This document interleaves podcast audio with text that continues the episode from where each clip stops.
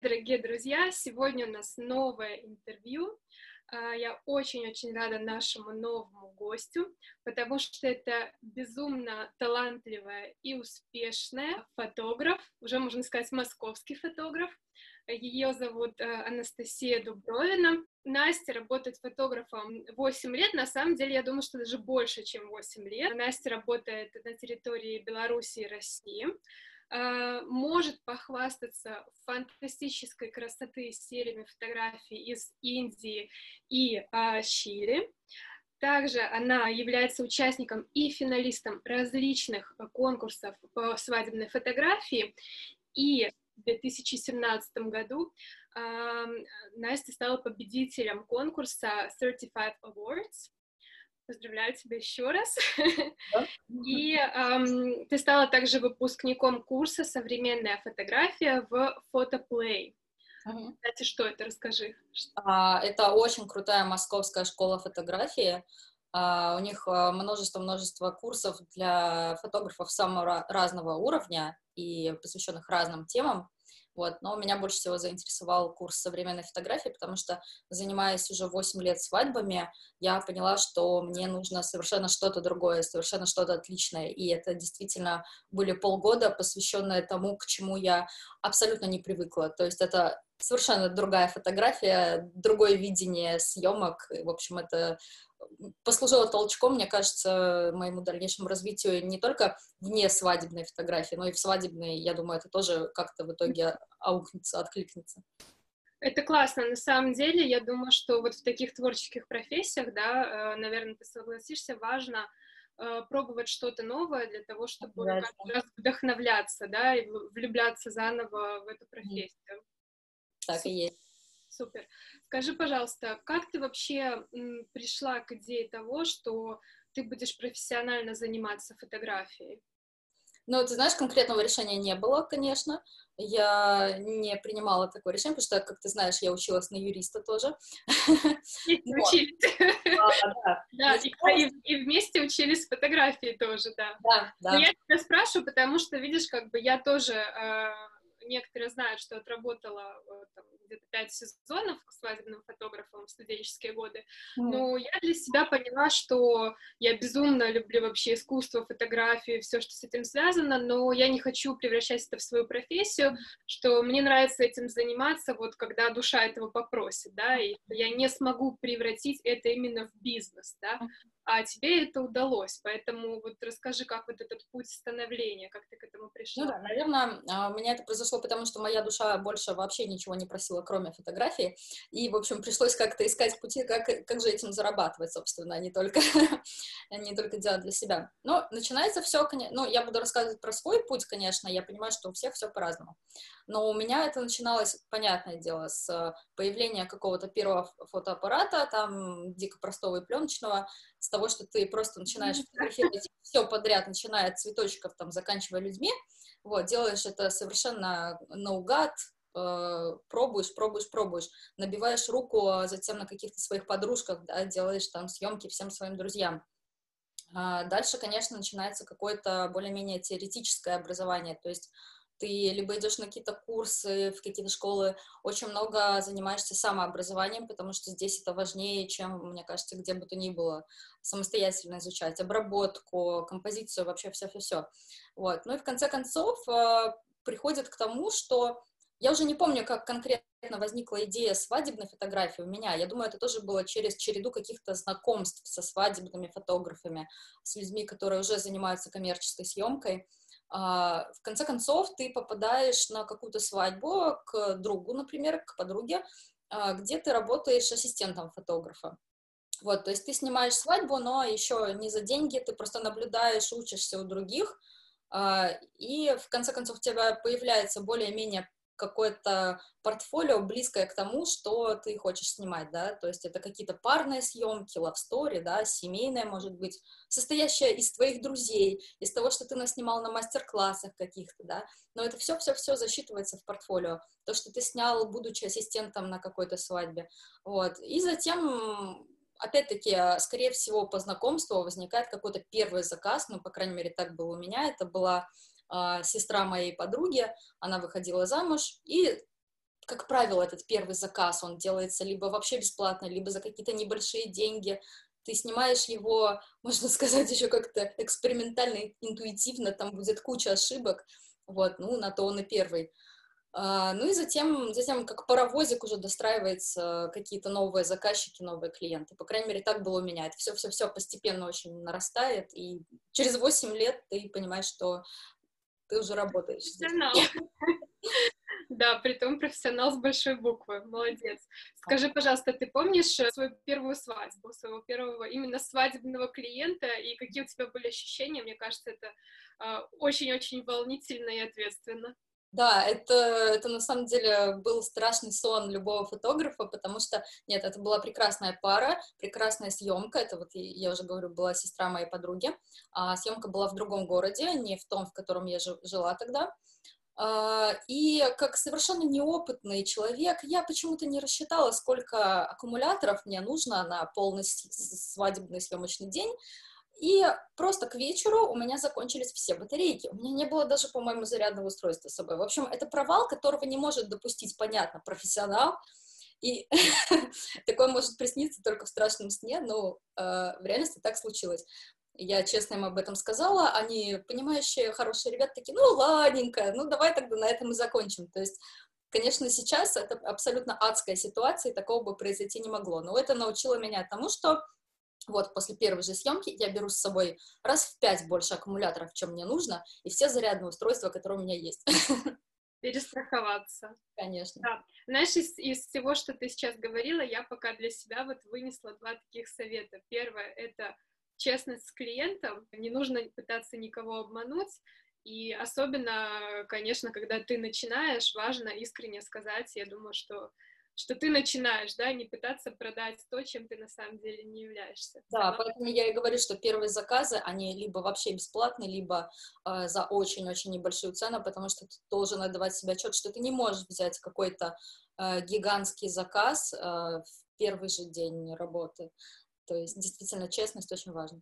Да, и еще, наверное, я бы выделила из твоих советов то, что ты сказала, что очень важно заниматься именно самообразованием. Это как-то связано с тем, что а, в креативных профессиях а, очень важно, наверное, найти какой-то свой стиль, да, хотя мы все к этому где-то идем через копирование, но вот это самообразование, оно, наверное, позволяет себе найти действительно э, твой, твой стиль работы, да. Да, но когда я начинала, а, важность самообразования была связана еще и с тем, что было гораздо меньше возможностей где-то хорошо обучиться фотографии. То есть сейчас я вижу, что очень много школ и в Беларуси, и в России, и, ну, понятно, везде, а, и очень много курсов, и очень много мастер-классов. Свадебная сфера развилась просто гигантскими какими-то масштабами а, и, и все остальное. Но когда я только начинала, а, честно, мне оставалось только искать что-то в интернете самой. Вот. Хотя, конечно, какие-то школы были, но они были заточены на самые какие-то основы, базовые вещи, на, грубо говоря, классическую фотографию с проявкой и со всем остальным. Сейчас, конечно, возможностей куда больше, и я ну, всем могу советовать школу фотоплей, опять-таки, потому что это прям а, можно от одного курса к другому идти, идти по такой лесенке, потому что там есть для всех. Как ты считаешь, это вообще плюс, когда ты в какой-то мере самоучка и идешь ко всему там путем проб и ошибок? Или это минус, и ты считаешь, что сейчас новому поколению фотографов намного проще и быстрее прийти к каким-то качественным результатам? Я думаю, что им действительно намного проще, нам намного проще, и нельзя недооценивать э, э, вот этого появления возможностей, и нужно использовать все эти курсы, мастер-классы, потому что действительно, когда ты опираешься на какое-то очень крутое авторитетное мнение, действительно состоявшегося фотографа в той или иной сфере, то есть я училась и у свадебных фотографов, и у рекламных фотографов, и у фотографов, которые занимаются просто собственными какими-то личными фотопроектами. Это всегда разный подход. И, ну, лично мне всегда важно услышать какое-то экспертное мнение, потому что самому эксперты по ретуше, например, то есть это, это все-все-все разные сферы, но, э, окей, ты начинаешь чему-то учиться самостоятельно, но в конце концов очень важно услышать и чужое мнение, особенно если оно экспертное. Я думаю, что ты а, осуществила мечту многих, да, ты превратила хобби то, что тебе нравится в профессию и то, что тебе приносит деньги, да, то есть ты не а, работаешь ради жизни, а можно даже сказать, что ты живешь ради работы, потому что ты получаешь удовольствие, да, от того, чем ты занимаешься каждый день.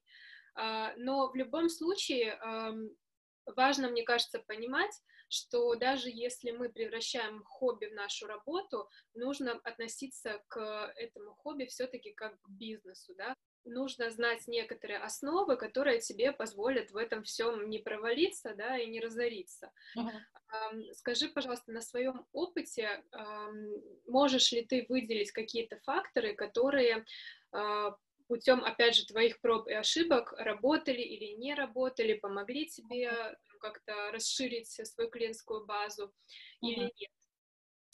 А, да, конечно. Смотри, я буду говорить про развитие свадебного фотографа, да, потому что это все-таки мой основной заработок. А, для меня работает, э, наверное, всего три или четыре инструмента. Опять-таки, у всех по-разному, но я выделила для себя основные. А, первый и вообще основной источник э, моих заказов — это свадебные организаторы, свадебное агентство. Во-первых, я очень люблю свадьбы, которые устраивают организаторы, потому что на них все всегда четко. Это всегда заказы на полный день, то есть они как бы больше по деньгам, но это важно. Они, как правило, гораздо лучше организованы, естественно, потому что там есть организатор. А, ну и мне просто нравится работать э, в хорошей команде.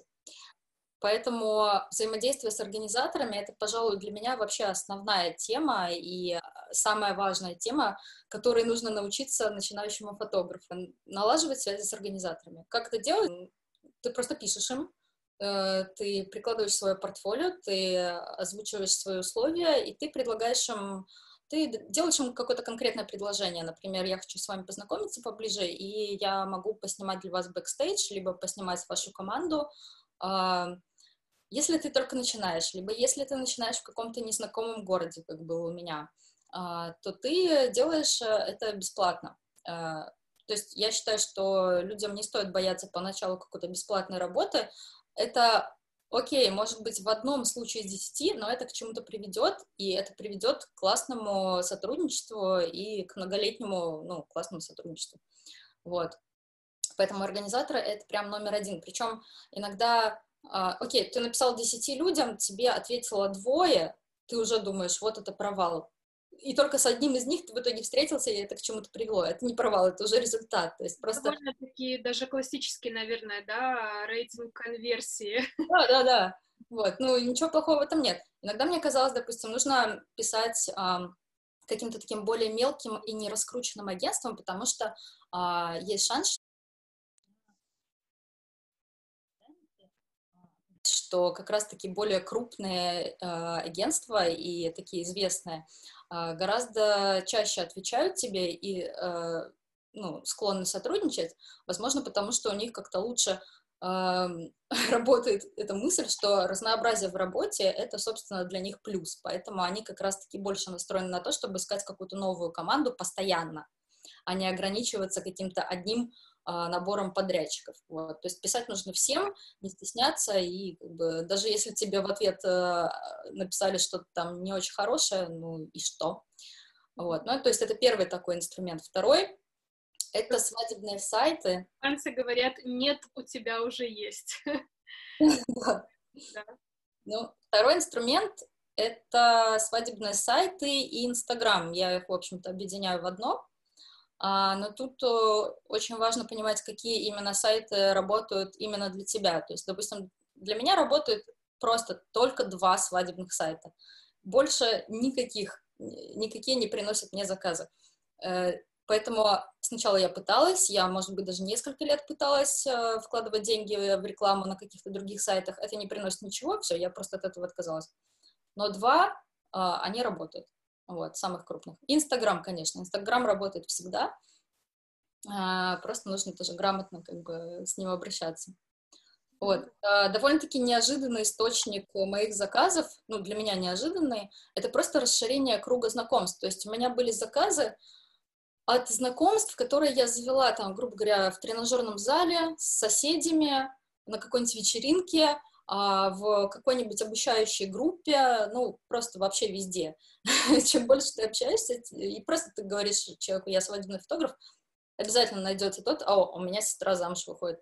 Ну, то есть вот такие совершенно ни к чему не обязывающие знакомства. Это, знаешь, это очень-очень классный совет вообще для любого бизнеса. У меня есть довольно-таки простое объяснение, почему это работает. Потому что люди, знакомы с тобой лично, они тебя видят в лицо, они знают, какой ты человек, и когда эм, есть лицо, да, у этого фотографа, то ему намного проще доверять.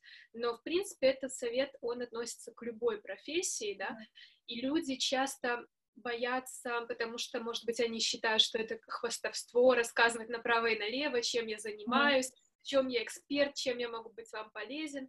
Mm-hmm. И, эм, ну, это, это большая ошибка, да, нужно yeah. говорить э, то, что мы умеем делать, потому что если люди с вами общаются, а они уже понимают, что вам можно доверять, и если вы рассказываете им, чем вы можете быть им полезны, да, то э, это это нужно расценивать скорее как помощь, которую вы можете э, предложить другому человеку, да, а не попытку продать себя. Да, так и есть. Причем я постоянно встречаю людей, которые на самом деле, а, как и все, ну, все абсолютно сомневаются в чем-то в своих силах и думают, ну, я просто еще недостаточно хорош в этом, недостаточно экспертен, поэтому я промолчу. Но в реальности, мне кажется, здесь нужно, чтобы действия опережали твои вот эти все мысли. Сначала скажи, сначала расскажи, ну, не бойся этого, да, предложи что-то, и уже затем можешь сомневаться в себе сколько угодно, но ты уже сделал все, что мог. И, как правило, именно это и приводит к результату, а не то, что ты ждешь, пока ты станешь достаточно для чего-то хорошего. Ну, ты никогда не придешь к тому, что ты достаточно. Это, это, это, я думаю, что проблема очень-очень большого количества людей, потому что мы всегда склонны, или большинство из нас склонны себя недооценивать, да, или в себе сомневаться, что часто нам не позволяет сделать следующий шаг в нашем прогрессе. Абсолютно да. согласна. Скажи, пожалуйста, вот еще для всех, кто хочет превратить свое хобби все-таки в работу, да, если это хобби имеет сезонный характер, как у тебя, mm-hmm. наверное, большим препятствием на пути к тому, чтобы все-таки с головой окунуться в такую профессию, у всех является мысль о том, а, а на что же я буду жить зимой? Если у тебя какие-то советы относительно того, как выжить вне сезон фотографу или любому другому человеку, у которого работа имеет сезонный характер, да, ты как-то планируешь свой бюджет, э, или ты ищешь дополнительные способы заработка. Э, какой вот твой опыт в этом? Хм, ну, да, несомненно, свадебная фотография имеет сезонный характер. А, ну, суть в том, что, во-первых, ты за сезон зарабатываешь, э, в принципе, достаточно большие деньги, а, которые уже можно разделить э, на год, да, и это уже для кого-то может быть неплохо. Но понятно, что полгода сидеть без работы не очень хорошо, даже просто психологически. Поэтому я всегда все равно чем-то занимаюсь. А, во-первых, а, никуда не пропадают э, другие съемки. То есть, если ты снимаешь людей, да, там свадьбы, то понятно, что ты снимаешь э, также какие-то парные истории, то есть love story, семейные съемки, индивидуальные съемки. То есть это никуда не исчезает, и даже наоборот как-то еще больше появляется а, там, осенью, зимой и весной. А студийные съемки проходят просто круглый год, причем большинство из них еще и привязаны к каким-либо праздникам, например, перед Новым годом, перед Рождеством, а, все хотят семейные съемки и так далее, перед 8 марта, 14 февраля и так далее. То есть, э, ну, такие съемки все равно у тебя всегда остаются, и это отличный вариант для не сезона. А дальше, а, ну, это уже, конечно, другая сфера, и есть фотографы, которые очень сильно разграничивают. То есть, вот, например, я там снимаю людей, свадьбы, но я не занимаюсь предметной фотографией или рекламной фотографией или фуд-фотографией. Но э, я на самом деле пытаюсь э, заниматься всем, мне это интересно, и когда у меня есть свободное время, я думаю, почему бы и нет. Поэтому у меня остаются все равно вот какие-то такие съемки, типа предметная э, фуд-фотография. Но для того, чтобы этим заниматься, понятно, что у тебя тоже должно быть адекватное этим задачам портфолио. А, никто не закажет у тебя фуд-фотографию, если у тебя в портфолио только свадебные съемки. Вот, то есть ресторанам постоянно нужны фотографии блюд, меню и так далее, но ты приходишь к ним со свадебным портфолио, и, понятно, никому ты не нужен. Вот. То же самое касается рекламного фото и предметной фотографии и так далее. Еще одна тема, которой я занимаюсь вне сезона, это стоковая фотография. Сразу могу сказать, что это тоже серьезная тема, которая требует, на самом деле, полного поглощения и кучу времени.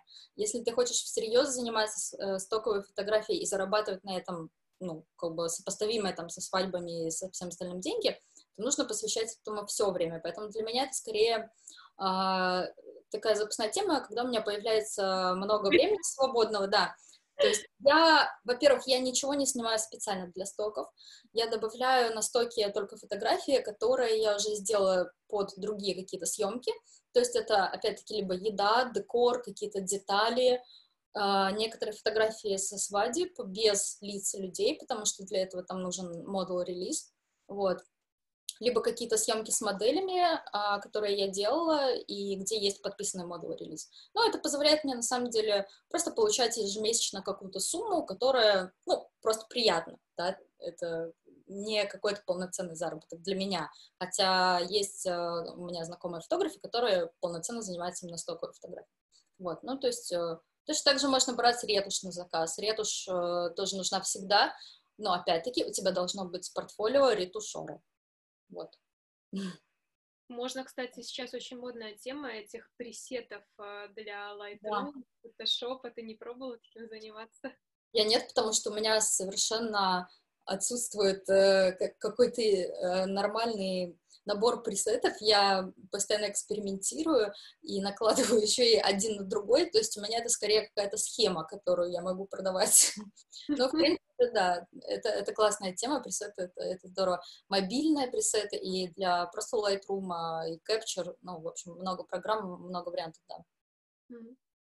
Вот еще такой вопрос, тоже относительно все-таки экономики, да, и функционирования твоего хобби как бизнеса как определить а, изначально цену за твои услуги, сколько стоит то, что ты предлагаешь. И кроме этого, интересно еще понять, когда приходит понимание, что эту цену можно поднять. Угу. А, мне кажется, здесь главный принцип, как и везде, что спрос рождает предложение.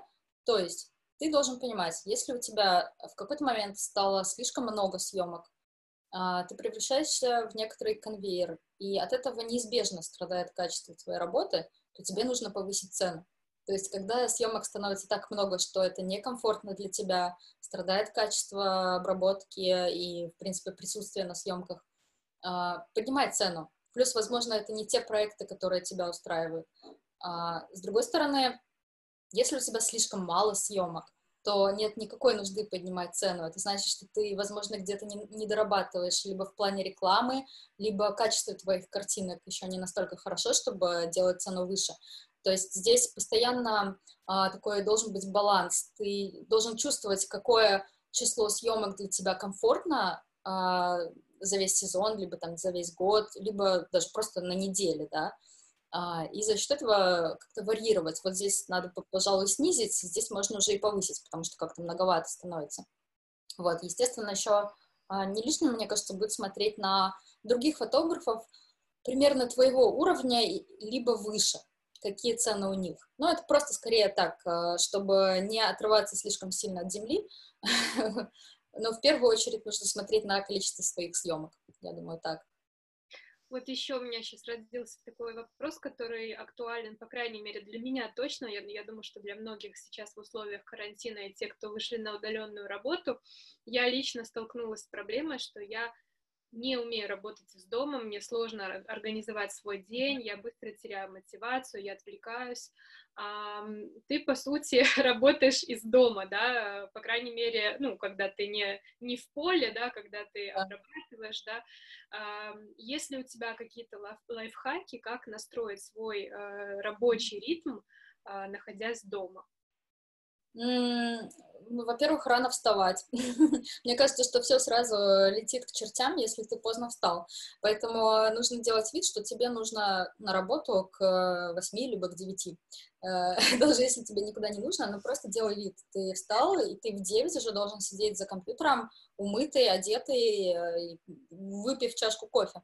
Вот, поэтому я, на самом деле, у меня всегда перед глазами были примеры людей, которые действительно ходят в офис, и у которых действительно есть распорядок дня, и я просто делала вид, что я живу по такому же распорядку. То есть никогда не позволяла себе какие-то такие отступления. Просто делай вид, что э, ты тоже занимаешься в офисе. А, но, конечно, я не, не избавляюсь от плюсов, которые дает мне домашняя работа, потому что, допустим, если я привыкла к утренним и дневным тренировкам, да, и я понимаю, что большинство офисных работников не может себе этого позволить, я все-таки хожу, да, именно в зал утром или там в обед, а, потому что вечером я уже ни на что не годна. То есть ты совмещаешь какие-то плюсы офисной работы и домашней работы. Ты понимаешь, что после утренней тренировки ты будешь еще более продуктивен, и поэтому идешь на нее, и потом до самого вечера работаешь. Вот. Плюс, э, поскольку я всегда делаю вид, что у меня вот есть такая офисная работа, я всегда даю себе эти самых два выходных дня, как и у всех. То есть э, даже если у меня есть какая-то там срочная обработка, хотя при таком режиме не бывает какой-то такой срочной накопившейся обработки, что все ну, идет всегда довольно постепенно. Но при этом я привыкла, что на выходных, ну, нормальных выходных, в субботу, воскресенье, если у меня нет съемок, то у меня нет и обработки. То есть я никогда не обрабатываю на выходных. Это действительно прям вот мой выходной день. Я либо снимаю на выходных, но никогда не обрабатываю. То есть просто пытаешься подстроить себя под обычный офисный день. Спасибо, что ты дослушал первую часть аудио до конца. Во второй части Настя расскажет нам о ее увлекательных приключениях в Индии, из которых она привезла серию фотографий, которая победила в 35 Awards в 2017 году, а также о коуч-серфинге в Чили и о восхождении на горы, о том, как она к этому готовилась и о том, почему ей нравится Индия. Я буду очень рада видеть тебя снова в моих подкастах. Пока-пока!